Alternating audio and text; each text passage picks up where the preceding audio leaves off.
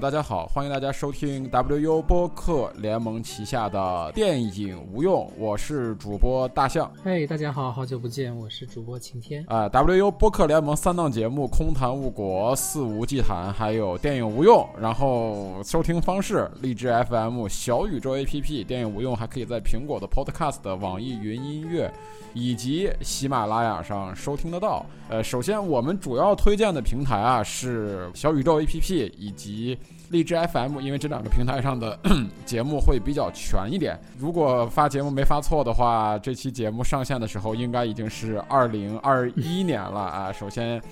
我们先要祝大家新年快乐啊！这是二零二一年我们。呃，WU 播客联盟第一期节目也是电影无用的第一期节目，哎，新年快乐！呃，当然了，我们这期节目之前呢，还是要把那些废话再说一下的啊。然后大家可以在三个渠道跟我们沟通：一是加我们的官方微博，大家可以在新浪微博上搜索 WU 播客联盟。就可以找到我们的那个有蓝 V 认证的，可以添加添加关注。我们后续的一些年底的五佳片的话题征集啊，以及一些抽奖呀，以及后续的一些活动，都会在微博上展开。嗯，加群可以加我们的 QQ 群二九二零零二零四，也可以照照常的添加我们的微信群。大家可以搜索大象的全拼五六二零幺四七四八，可以添加我的个人微信，然后我把你拉到我们的微信群里。好啦，废话说完，今天我们在聊这部电影是二零一九年的一部电影啊。我们在二零二一年聊了一部二零一九年的电影。是导演陈哲艺的《热带雨》，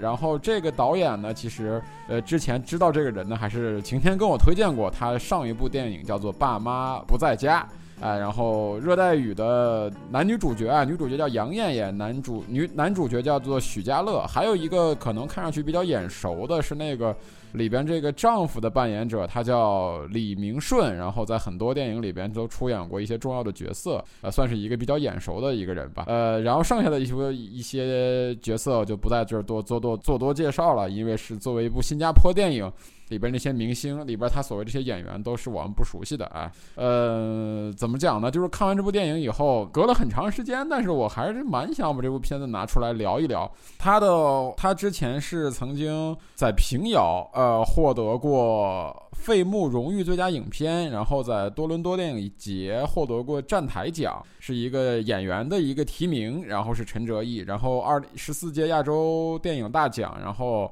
杨艳艳提名了最佳女主角，哎，是这么一部电影。然后在国内好像也没有引起什么话题性跟讨论性，对。但是我看完了以后呢，我个人来说还是蛮喜欢的。所以说拉着晴天同学，哎，来跟我一块聊一聊这部，呃，挺难得的一部一部一部记录华语华文世界华语世界生活的这么一部电影。虽然说他拍的是一部新加坡的，拍的是一个新加坡的故事。呃，但是他在这个电影里边所呈现的东西，我觉得很多的是我们这个怎么说呢？亚洲国、东亚国家吧，或者说是我们这个华语世界里边所共通的一些有共通性的东西。哎，所以今天我还是想把这个片子拿出来，着重的聊一聊。然后，首先我们还是这个总体感受，我觉得晴天主播先来吧。哎，我那我觉得其实 这期节目可能是一个讨论性的节目，就是我呃其实没有那么的喜欢这部电影，就是一一看之后，因为如果说一下整体的感受，就确实是这个一九年很早。早之前看了，但是其实就是去年吧。呃呃，此刻说去年应该就是说二零二一年的前年的年底看的，一九年年底看的。然后呃嗯，我其实呃对于他第一部作品就是这个《爸妈不在家》，我觉得还是可以的，也比较欣赏。那么到了第二部，我自己看的时候，说实话可能没有那么大的耐心吧。呃，然后我有一个最简单的第一印象，就是我不是很喜欢里面这个榴莲的运用，就是是不是可能我在学校或者是看了太多的独立影像，然后我觉得，呃，就是好像所有人都急切着要找一个呃东西去隐喻某些东某些事物，比如说，嗯，就这样说，我只是举例哈，并不是代表我对电影的这个这个厌恶。比如说这个蔡明亮的电影，你会说看到里面有西瓜，就是好像要隐喻女性。然后我们要当我们要说一个什么事情的时候，我们也一定要拿个事物去隐喻，就是所以可以可能是这样的观影习惯让我觉得，呃，我看到这个榴莲的时候，我是先天的觉得不太喜欢的，就是没有那么自然，而且要出很多次。然后那我又想到可能会有很多人去解读这这样的关系，呃，然后其他的整体感受，我还是说这个，呃，如果说好一点的这个感受是，我觉得它有一些家庭的场景，就是比如说这个杨艳艳是吧？杨艳女主角她给她那个公公去喂饭的一些这个场景，包括涉及到家庭，包括当她在上课的时候，我记得他们有个亲戚还是弟弟还是谁给她送这个榴莲过来，这样这些场景我觉得还是蛮真实的。然后包括呃一些一些居家的场景，这个是让我觉得很贴近现实的，就大概的这样的一个感受。嗯嗯嗯。就为什么我觉得看完还比较喜欢这部电影呢？我当时我的一个总体的一个观感吧，我觉得这个片子啊，其实它没有那么好。当然，它没有那么好，它不是所谓说是所谓说是神作呀，或者说如何如何，它没到这个地步，这当然了。但是呢，我觉得它的对于当对于当下的意义在于，对于当下中国电影华语电影的意义在于说，它呈现了很多。呃，角度跟观察的视角是我们现在的华语电影所不具备的。就是说，它这个片子，我觉得是需要，我觉得甚至可以作为什么电影学院那种教科书，就大家，哎，就是学生们、学生们导演系或者是编剧系，对吧，都要去看一下这个片子，学生都要去看一下。为什么呢？我觉得它这个里边，它的一个最大最大的优点，我觉得这个导演陈哲艺这个导演，他会非常非常的会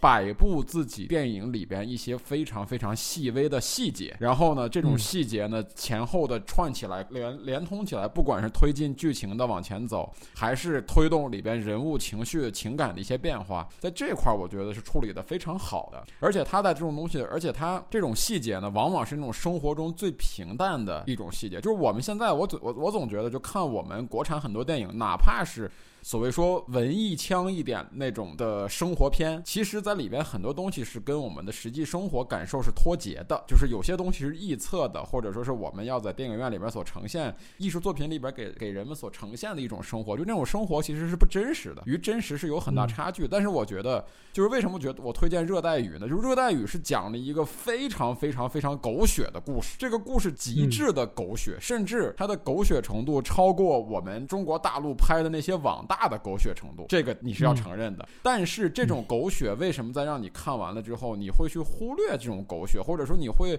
在自己的心里边去给这些所谓给这个所谓狗血的剧情去找一个合理的说明呢？就是因为它里边有大量的生活细节去撑起它这个整个这个戏剧的张力。就这一点，我觉得是这个片子以及这个导演给我最大的一个眼前一亮的感觉的一个点所在吧。我觉得这是这个片子整体的一个最大最大的优点。嗯，当然了。它里边有很多很多的问题，这个我也是承认的。呃，就包括一会儿我们可能在缺点那个环节，我也会谈到谈到一些，就是对于看完这个看完这个片子以后，我的一些疑虑，我的一些忧虑吧，就对于导演这个人的一些忧虑。哎，我们一会儿慢慢的聊。呃，那我觉得这样吧，那还是晴天吧，你先来聊聊你觉得的优点吧。我们还是优缺点，先聊优点，然后再聊聊缺点。嗯，呃，谈谈优点的话，我觉得就是其实还是延续原作前作这个，还要谈探讨家庭的这个题材。我觉得到这一步。仍然是就像你说的，在很多细节上是非常非常自然，然后一直探讨这个家庭中不管是母亲的角色，我记得上一上一个讲的其实是家庭中的孩子跟这个家庭中的这个菲佣哈，应该是这个呃这个佣人之间的这种感情。那么这一次好像进了一步，他呃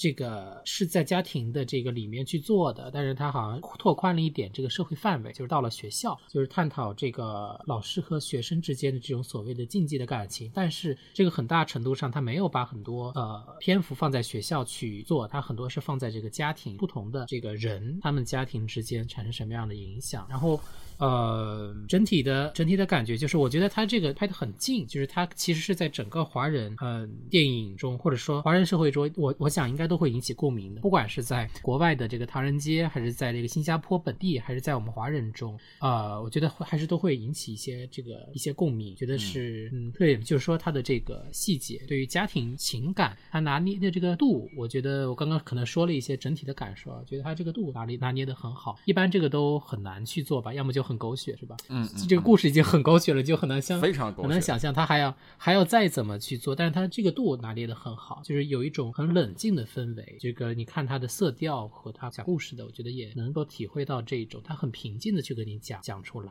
即便说说这个电影说情感最高潮或者一些一些点，它其实都是用很意象化的镜头，比如说让我们印象非常深刻的就是那场大雨，也是如今我们能够看到这个呃热带雨的这个海报中你能看见的。那么对对对对，那么那个其实是对于两个人都是一个情感的爆发的一个点，然后他哎他抓住这个点，你说这个有什么可就是这个真的是太狗血的一个场面了。现在我再想起来这个画面，就是跑下车嘛，但是其实这个这个场面挑的很好，就是我觉得有时候这个一部电影的高潮啊，就还是跟导演跟每部作品不一样吧，在商业片中你很难想象，就是说。就是对于爱情片，我觉得这也算个爱情片嘛，虽然是家庭伦理，但爱情片它的高潮居然是拥抱，这太简单了吧？但是哎，他用这种方式给你呈现了出来，这个我觉得就是说他这个度拿捏的很好吧。我就先说一个这个优点，然后搭配着向总再说，好不好？对我特别同意啊，这还有一点啊很重要，从现在开始呢，我们作为一个剧透线，就是因为这还是一个，首先我们要说啊，这还是一个剧情主导的一个电影。就是说，你如果对这个片子感兴趣，对这个导演感兴趣的话，我觉得你最好还是先听，再先看，再听。看，因为这个里面还是有一个很有有有有几个比较重要的一个剧情的点啊。我们一会儿聊的话，肯定会聊到，肯定会肯定会有一些剧透，所以在这儿算算算作是一个剧透剧透线。啊，以后我们就开始从现在开始，我们就开始剧透的来来来说这部电影了。我特别同意晴天刚才表达的那个观点，就是他那个呃所谓这个高潮的处理啊，就是他其实是非常，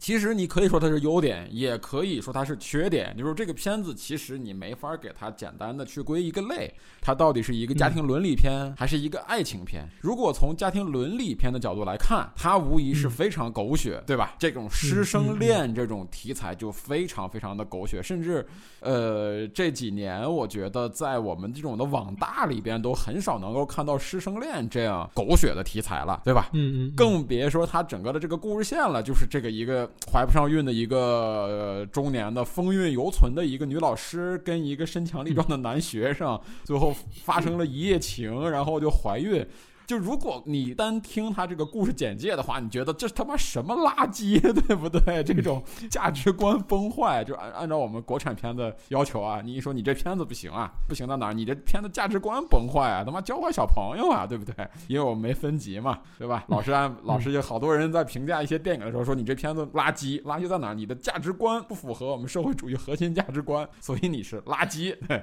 对，这个这个片子从这个角度来看，无疑是垃圾。对，它的价值观是完全崩。坏了，但是说，我就说为什么大鱼里边的拥抱那场戏，我特别特别喜欢。到看到那儿的时候，我觉得，哎，有点东西，这个导演有点厉害啊！就是他那个地方，他这个剧本上的处理，那个地方处理成成成了爱情片了。就当你把这个东西褪去了，就我们经常说这个话，在什么类似于像同志电影呀，类似于像这些的同性恋的题材题材的片子里边，我们总爱总爱提到一个东西啊，就是说你把这两个人的社会身份抛去，单独还原成男人和女人来看，其实是更正确的一种看待方式，对吧？但是其实你这种片子看待这种的老师跟学生的时候，你把他们老师跟学生这个身份剥离掉，你单纯看的话啊，这就是一对恋人。尤其最后，我觉得男主角那段台词，我个人来说，我我觉得我感觉是非常棒的，就是那个这是我第一次失恋，对，能不能你能不能让他变得让我更难忘一点？就是你忽然觉得是我们，当然我们站在一个局外人的角度来看，这是什么乱伦呀，对吧？对婚姻不忠呀，出轨呀。但是其实你在这个里边站到男主角的角度来来讲的话，这就是一个一场学生时候的恋爱，就他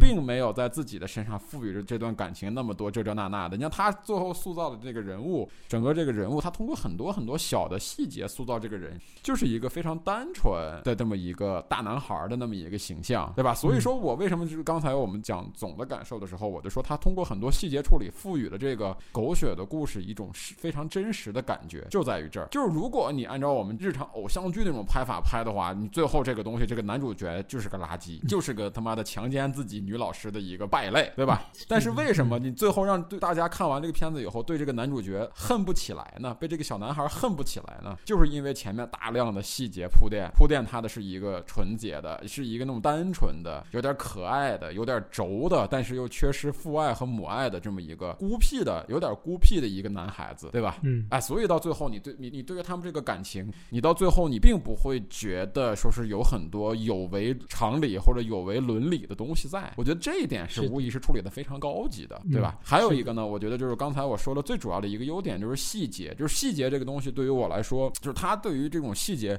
很多戏的很多戏他在写的时候，我觉得他写的非常好。就是他最后有一段有有有有很多很多的细节，我现在我现在脑子里边能想起来，比如说他们在判那个试卷的时候，盒子的时候，他有一个红色的那个钢笔水在那个盒子上阴开，哦。然后比如说那个他们那个他的那个女主角的公公，然后在那个男主就是伟伦的手上慢慢的写字，嗯。以及他们两个人在就是所谓说那场强奸吧，其实我觉得那场戏床戏的处理，我觉得也是，就是他并没有处理成强奸，他并没有处理成那个所谓那种的强奸，就其实你看到最后，他是一个是一个，就是我觉得甚至甚至对于在站在女主角的角度来说，半推半就都不能算是，他就是就就就就拒绝了两下，然后就嗯 然后就顺势而为了，对吧？就是在嗯在那场床戏之后，他们两个人在公交车上牵手的时候，女女主角拿着一个文件夹挡住他们两个牵的那只手，嗯然后那个文件夹上写的是什么？写的是礼义廉耻。哦哦哎，就是他这种的细节处理，包括你像那个他们有还有一场戏，就也是他们两个。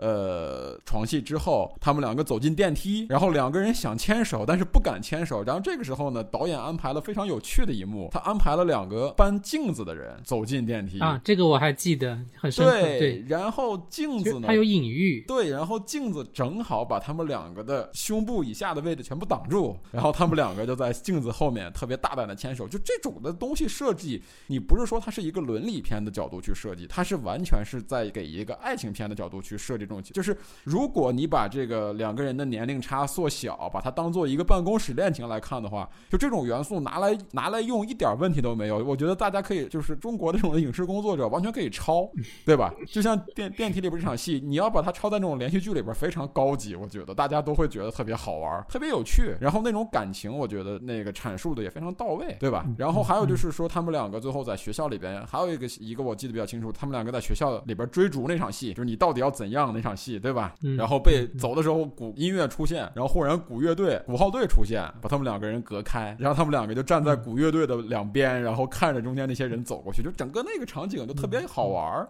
就你看的从这些场景的设计上来说，它有些地方是要突出伦理的，比如说公交车上那个礼义廉耻，比如说那个试卷上的那个殷红的字。但是有些的地方的处理呢，它又是往爱情片那个地方处理，比如说电梯里边的镜子，以及说是被鼓乐队隔开的两个人，就是这种嗯青少年。看到后来，我前面感觉是伦理片，看到后面感觉就是一个青少年爱情片。就是青少年感情片里边总有那种又真诚又抓马的那种情感，就这种嗯情感，可能我们看了以后，像像我们这种成年人看了以后，会觉得，哎呦我操，浑身起鸡皮疙瘩，怎么这么酸呢？或者说怎怎么这么油腻，或者怎么这么狗血？但是其实你细想的话，青少年的那个时代的恋爱就是这样的，他就是那么外放跟那么张狂，有很多的不合常理、不合常规的地方。我觉得这是属于他们那个年代的，属于他们那个年龄的，对吧？嗯，但其实这种东西在我们的所谓的怎么讲呢？就是青春青少年爱情喜剧或者青少年爱情片里面是很少能看到的。就是我们所阐述的那个东西，其实是跟我们的生活相去甚远。但是我们恰恰在一部新加坡的一部电影里边看到了很多特别真诚的，属于这个时代的啊，属于属于这个时代的青少年的一种感情描写。就这个我觉得是非常非常难得的吧。嗯，怎么说？就是这些细节所铺垫起来的，怎么着把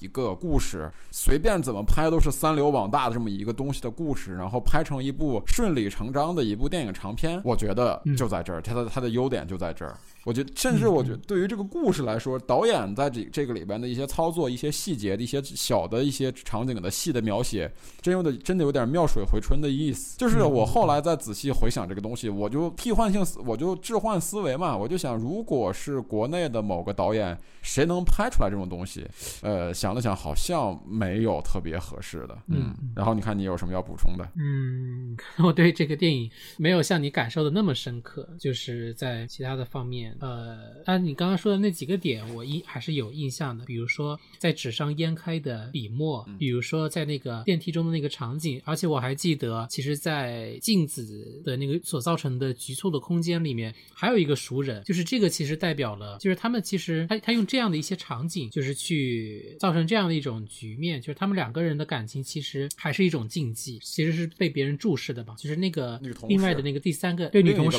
就一直在那个就一直在在在那看到了嘛，然后这个你也不知道他是知道呢，还是说知道然后在那装傻，然后看破不说破那种感觉。对对对对对，那种感觉，我觉得那个营造的还是蛮好的，而且，嗯，就是其实你刚刚说的那些那些这个，其实都是对于导演来说都是那种可能专业点说是什么机位的呃运动，就是他的设计一场戏要表演两个人的风格，表演他们在雨中拥抱，这个那要涉及到这个摄影机的移动等等，在这个校乐队等等这些，包括这个呃有一场我记得是这个许家乐嘛，演员叫许家乐，他扮演叫这个郭伟伦这个男孩，他是在一个武术队练练练功，然后有一次好像就是个老师去叫他，然后他从武术队下来，他其实这些场面都拍的还是呃，就是没有那么刻意，我感觉就比较自然，跟影片的整体气质比较符合。嗯嗯嗯，我觉得还有一个优点啊，就是我们在节目里边老说的一个词啊，就是叙事效率。就是热带雨，嗯我觉得它在叙事效率这块儿，它做的也是非常棒的。它有几场戏，它几乎没有什么废戏，而且它的很多的元素几乎都是有始有终的。比如说，嗯。他弟弟给他送来那个护身符，哎，最后在在嗯。在最后就在后半段的那个后段的那个场景里边，他搬离以后，你发现那个护身符被他丢在了他们家里边的地上，对吧？嗯。就类似于像这样的。然后还有就是他公公去世那场戏，它里边做了一段梦境，就那段梦境，我觉得就是也是一个点到即止、恰到好处的一种处理方式，就他没有处理的那么直白，就他把整个把嗯。这一段赋予了他一种其他的一种意义，就是他梦到了那个雨停了嘛，然后他后来发现隔壁的醒来，你就觉得这个东西一定要是要出事儿了，但是你不知道要出什么事儿。后来他发现啊，隔壁的窗户没关，然后去关窗户，发现床上的公公没有声音，然后他发生了几，他配了一个抽泣的那个声音嘛，然后下一个镜头就是女主就是女主那个空荡的办公桌了，就他这种嗯。叙事，我觉得他是叙事是非常的精简跟凝练的，就是他没有那么多废话，整个这个片子看下来，我觉得整体的这个感受是特别通畅的，说是它的节奏层面没有说是某某某一段忽然快起来呀，某一段忽然拖起来呀，它这几场戏基本上都在一个非常匀、非常平均的一个匀的一个自己的一个速度下去掌控的。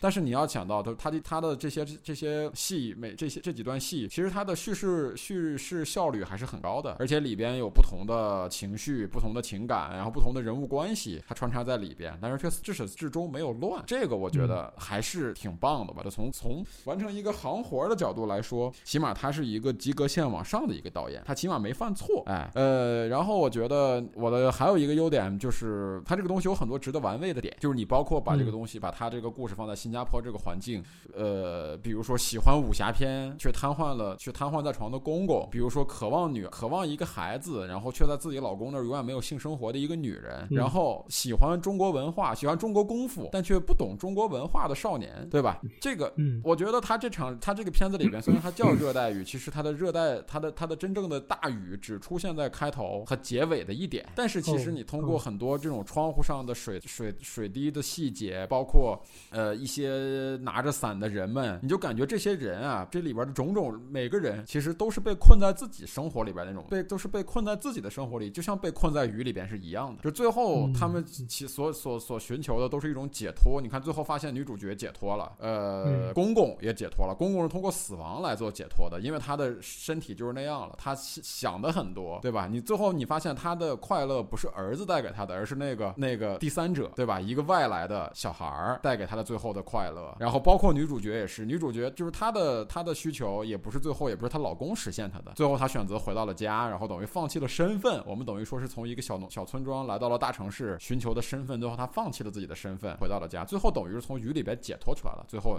属于他们的话都是阳光明媚，就像公公去世的时候，女主角做的那个阳光明媚的梦是一样，嗯对吧？嗯哪怕最后，哪怕最后是那个伟伦，最后在雨里边哭泣，说我分手了，给我一个难忘一点的分手的时候，也是下的是一场类似于像太阳雨那样的一个，也不是那么一个完全阴沉的。嗯。我觉得起码从我我倒是榴莲没有给我带来太多的意向性的一些东西，但是雨这个意向，我的理解是这样的，就是他们等于都是一些被困在自己世界里边的人，就像被困在雨里一样，嗯。最后通过自己的方式走出来了。对吧嗯。嗯。男主角他那个老公其实也最后走出来了，等于告别了一段让他很疲惫的婚姻，想要孩子却没没有，最后怎么办呢？最后就是也挺狠的，就是想要孩子没有怎么办？最后找了一个有孩子的，我觉得他这个处理方式他妈也挺牛逼的。就是公公最后怎么办？其实都现在这么一想吧，这个导演其实这个最后这个结局给给的结局都挺丧的，对吧？想要自己孩子的女人，最后怀上的是学生的孩子，呃，被被被病痛瘫痪在床的公公，最后通过死亡结束了自己的病痛。想要孩子却一直生不出来孩子的老公，最后最后证明不是女的有问题，可能是自己有问题。最后找了一个已经有孩子的妇女，大家看似好像问题都解决了，但是通都是通过一种有违常理的方式来解决的这个问题啊。我觉得这一点其实还仔细琢磨琢磨，其实还挺有趣的吧。嗯，我觉得优点大概其实就是这些吧。嗯，但是我确实是对榴莲这个东西没有像说是我们谈起那个谁的西瓜呀或者什么什么之类的给我那么大的触动。我感觉起码我个人是没，我个人是没有太多的感觉。你可以你可以聊聊为什么你不太喜欢榴莲这个意象？就是哎呀，你知道的嘛，在电影学院待时间长了，然后就。可能看那个学生短片嘛，然后一出现这个东西，你会觉得哎，就是隐喻，然后就是代表什么，就是就是这样说吧，就是如果你作为一个学生拍电影，你的这个这个这个作品里面没有一个隐喻性的东西，就是没有一个水果，然后没有一把枪或者没没有一把什么，就不好意思叫学生作业，所以就。就我感觉有一点那个，就像我们我们就像我们当年学建筑设计的时候，然后第一节课设计老师跟我们说，留完作业以后说你们谁都不许给我给我做太极，谁给我做一栋楼是太极，我直接给你不及格。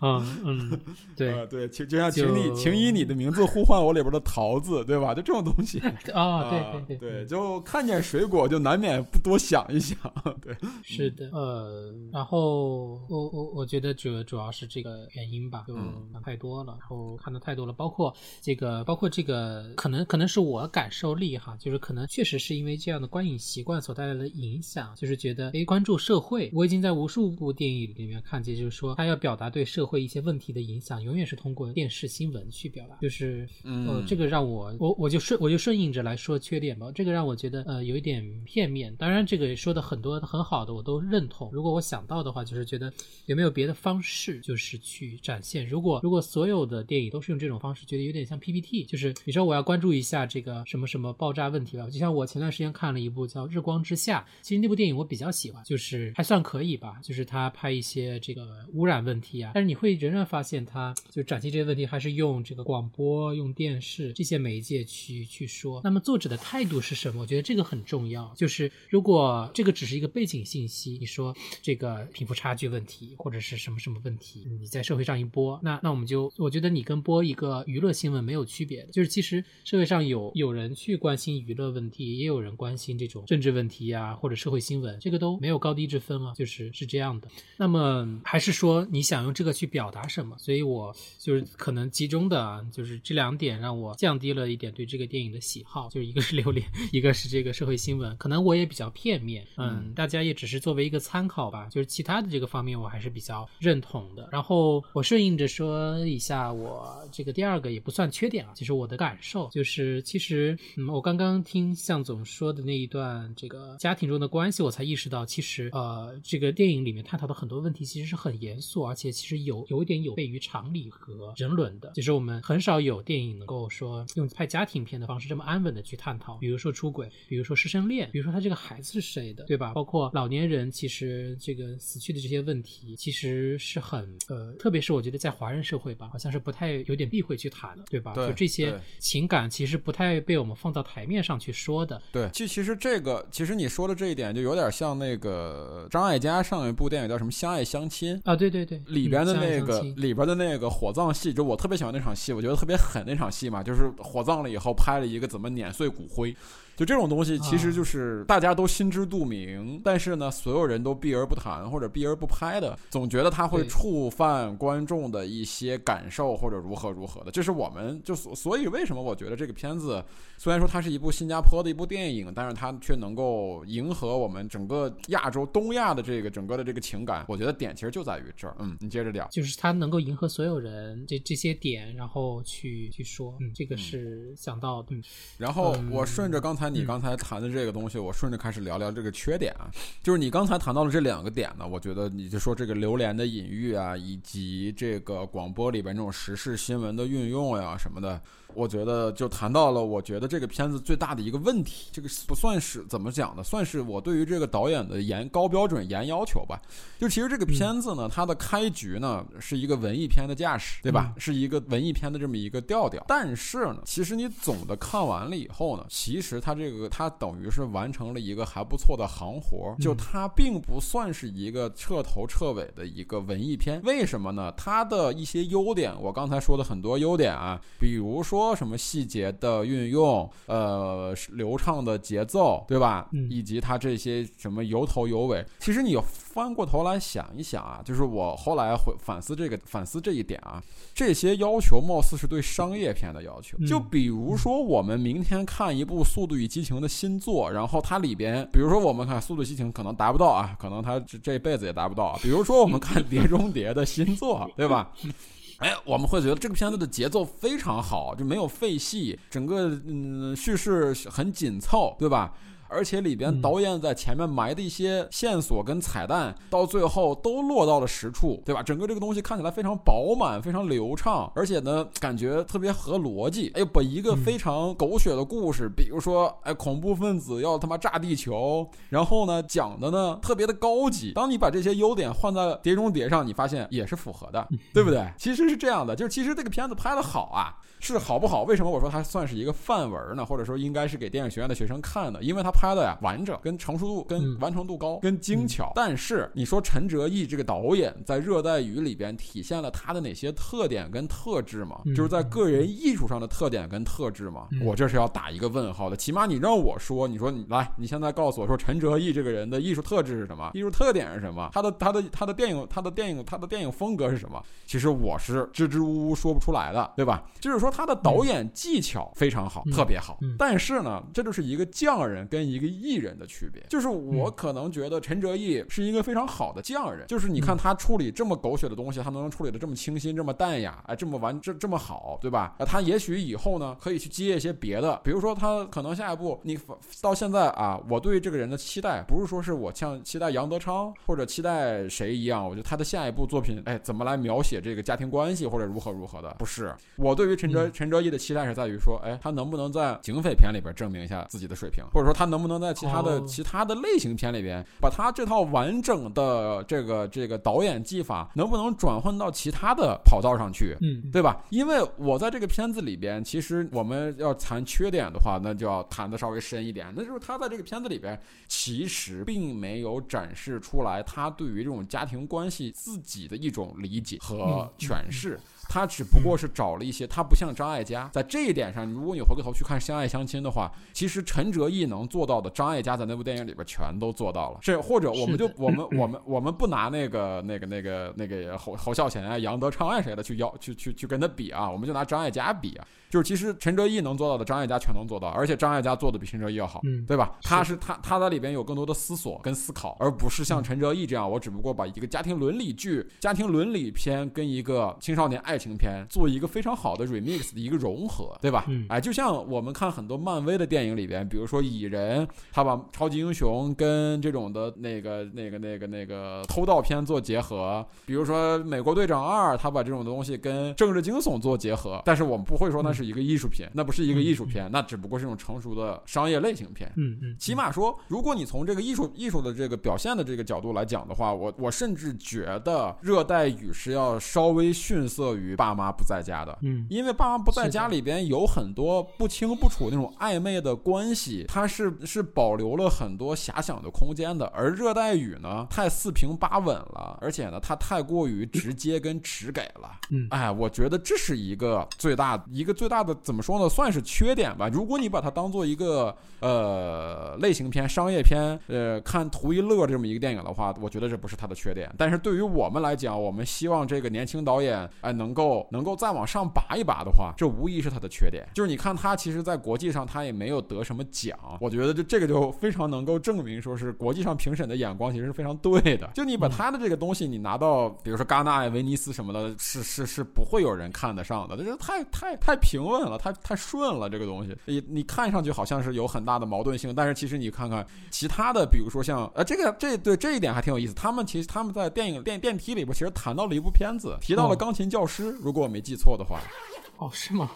好像应该是，但是其实你回过头去看的话，你就对于钢琴教师跟跟热带雨一样，他们两个里边的，其实你的这个对比，就就立马就能很明显的看出来了，对吧？哎，其实我觉得这个是一个，就是对于他来说，对于他来说，我觉得最大的一个门槛就在于这儿，就是他的下一部电影。是切换跑道，还是继续在这个自己的这条家庭伦理的这个这个这个这个剧上，就是咱就是去走李安那条路，还是我我是去走台湾时期李安那条路，还是我去走李安去拍绿巨人的那条路？对，看看他下一步怎么走。但是我个人依然觉得，陈哲艺如果 说是完全投身于商业类型片的话，他一定会是一个非常棒的一个一个电影工作者。但是他能不能成为一个非常让人印象深刻，甚至说是能够拿得出手的电影作者呢？我在这个地方是要画一个问号的，嗯，这是我觉得缺点吧。嗯，对对对，我刚刚那个中断了，思路中断了，但是我现在又接回来了。就是我能，我觉得既是优点也是缺点，其实就是，呃，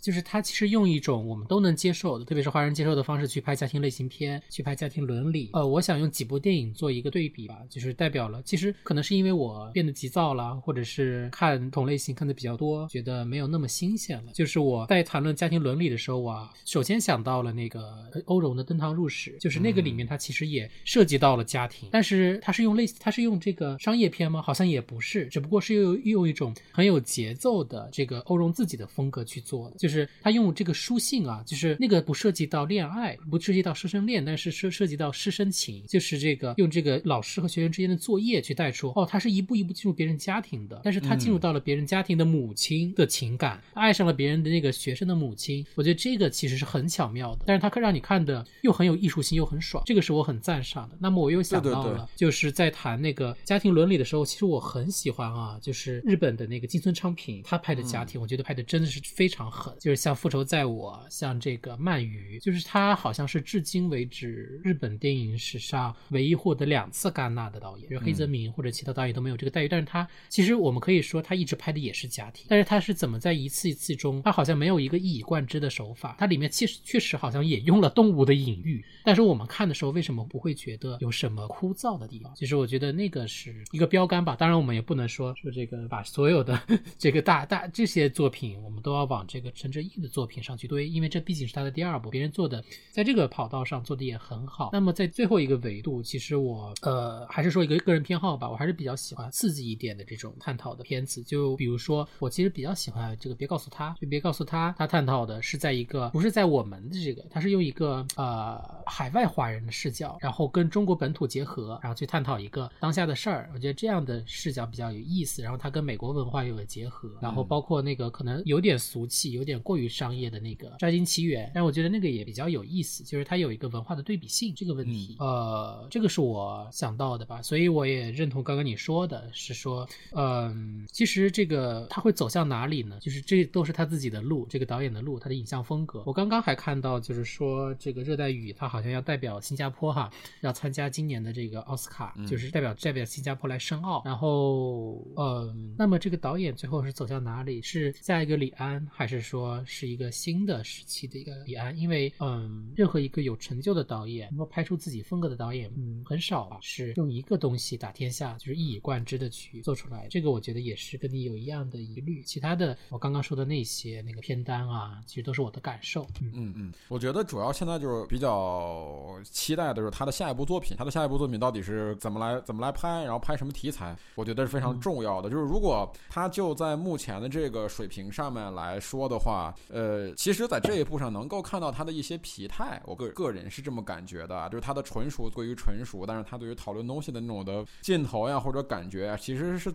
是是是是有一些小问题的。哎，其实就是我我个人还是比较期待，我个人当然还是希望他能够成为新加坡的李安，对吧？因为其实，在我们这个华语市场里边，我们非常非常缺乏这种展示当代华人以及华裔或者说是这个这个华语圈的这个这些文化的导演存在，生活普通人生活这样的人存在，我觉得这是我们非常非常缺少的一个一一一个方向。所以我非常希望他能够在这方面能够有更多好一点的导演来能够出现，我个人是非常期待的。嗯，只是只是说，但是当然了，我们退一万步讲，今天我们来聊《热带雨》这部电影，还是作为我个人来说的话，还是觉得它的优点是非常值得大家去看和去学习的。尤其如果你是一个，就是就还是我那句话，就如果你是一个电影学院的一个学生的话，对吧？我觉得这个片子里边有很多东西的处理上是值得大家去拿去拿来拿来它反复研究以及去学习的。嗯，起码你能学到这个程度，我觉得就不错。就陈哲艺，我觉得你从从某个角度来讲，他是一个有天分的人，就是他的片子你确实能看到他是天分。就他他虽然说他是他，我虽然说说他匠气十足，但这个匠气也是天分的一部分。就是你看有很多导演可能已经很有名了，但是呢，他在他电影里边所呈现不出来这种对于细节东西的把握，以以及对于这种细节的细小细微情感的那种的体察，嗯，哎，体察放到电影里面，哎，怎么能够舒服的放在电影里边？这个点其实是很多很多导演所不具备的，真的是他们所不具备的。如如果很正常的导演能在自己的片子里边塞这么一两个这种小细微的意象的一个贯穿，就已经算完成任务。但是我觉得，为什么我们反复的在强调陈哲艺的这个细节细节这个事儿呢？他是在很多他的每一段故事里边都用大量的细节去完善这两个人的人物形象以及人物的一个塑造，就这个是非常非常困难。就这种，我觉得就不是说是你导演拿着一个本子，对吧？改吧改吧，然后到现场我去发挥，我去怎么拍？我觉得这种东西，我作为一个不专业的一个影迷来来讲啊，我不知道说的对不对啊？我觉得这种东西的很多东西的考虑，它都是在剧本这个层面就已经是定下来的。嗯嗯嗯，这这定下来这些细节，就是他在每一场戏的时候，他想的足够多，才才能把这场这场每一场戏拍的足够好。我觉得这是大家，我觉得现在怎么讲呢？就中国电影所最最最最最缺乏的吧，就是真实性。就是我们在电影里面其实是很很少看到真实的，对吧？嗯嗯，我觉得这是我们最或缺的吧。所以我也是因为这个，觉得还是想把这部电影，虽然说这部片子是二零一九年的片子，但是还是想聊一聊，然后想推荐给大家。如果你没看过的话，我真的是推荐你去看一下，因为它不是一部难看的片子，它是一它真的是一部好看的片子，而且它的观影门槛并不那么 并不那么高，并不那么高。它嗯，只不过不太那么合家欢，对，因为它里边有床戏，对，不太适合未成年人，不能模仿，对，适合那种的，适合那种三观比较正，然后有一定认知程度的成年人观看。嗯嗯呃，那别的你今天还有什么要补充的吗？嗯，要补充的就是他代表这个新加坡申奥，我祝福他成功，然后能够入围啊。然后另外一个就是我之前好像在疫情期间看过一个直播，就是是这个陈哲艺的一个直播吧，好像是个叫什么二十二岛主电影博主弄的一个腾讯会议，然后跟大家交流。然后这个我其实还是很赞赏他的一个态度，他就说当别人问到他嘛，就是大多这个都是群嘛，大家不都是在这儿这个夸奖嘛。然后有有一个这个好像听众提问说，呃，你会去读那些恶评吗？或者是去在意那些吗？还是不太在乎，也很少去看这个东西。但是我理解他并不是说看反馈，而是他不太会被这些东西所去干扰到自己的创作，还是蛮赞赏。就是那先去做嘛，自己其实是有自知的，就是去做下去，然后看是什么效果。这个我就是去补充吧。然后我希望这个电影能有更好的、更光明的未来。就是嗯嗯嗯，就是嗯对对，起码这一点比陈凯歌强。对，陈凯歌因为 我惊了，陈凯歌说：“你们不都聊完了吗？还 Q 我干嘛？” 现在我觉得，